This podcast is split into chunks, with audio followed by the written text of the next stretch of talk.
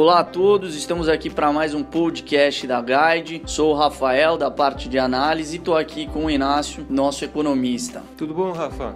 Bom, pessoal, vamos comentar aqui sobre os principais destaques da semana que vai do dia 25 ao dia 29. Vamos começar pelo Inácio na parte macro, depois eu comento um pouco sobre a parte micro que também está bastante agitada essa semana. Bom, começando pela parte macro, acho que hoje, segunda-feira, é um dia importante. Afinal, o Boletim Focus traz aí as projeções novas do mercado que vem consolidando essa expectativa de que a Selic vá para 7% e que o ritmo de atividade pode começar a melhorar um pouco pouquinho mais ainda do que tem sido projetado nas últimas semanas. Pela frente, a gente tem uma agenda bastante interessante. Na terça-feira tem dados sobre contas externas, sobre agosto. Na quarta-feira tem dados sobre crédito, também referente a agosto. E na quinta e na sexta-feira saem dados sobre o fiscal. Então, esse que segue sendo aí o ponto mais fraco, talvez, da economia, olhando para os próximos anos. Dados de curtíssimo prazo seguem mostrando uma piora das contas públicas públicas. Isso segue, é claro, sendo uma preocupação para o investidor. Bom, então do lado macro, entre outros números que vão saindo ao longo dos próximos dias, esses são alguns dos destaques. Olhando para a parte política, é uma semana que deve dar continuidade à tramitação da denúncia da Procuradoria-Geral da República contra o presidente Temer. Então,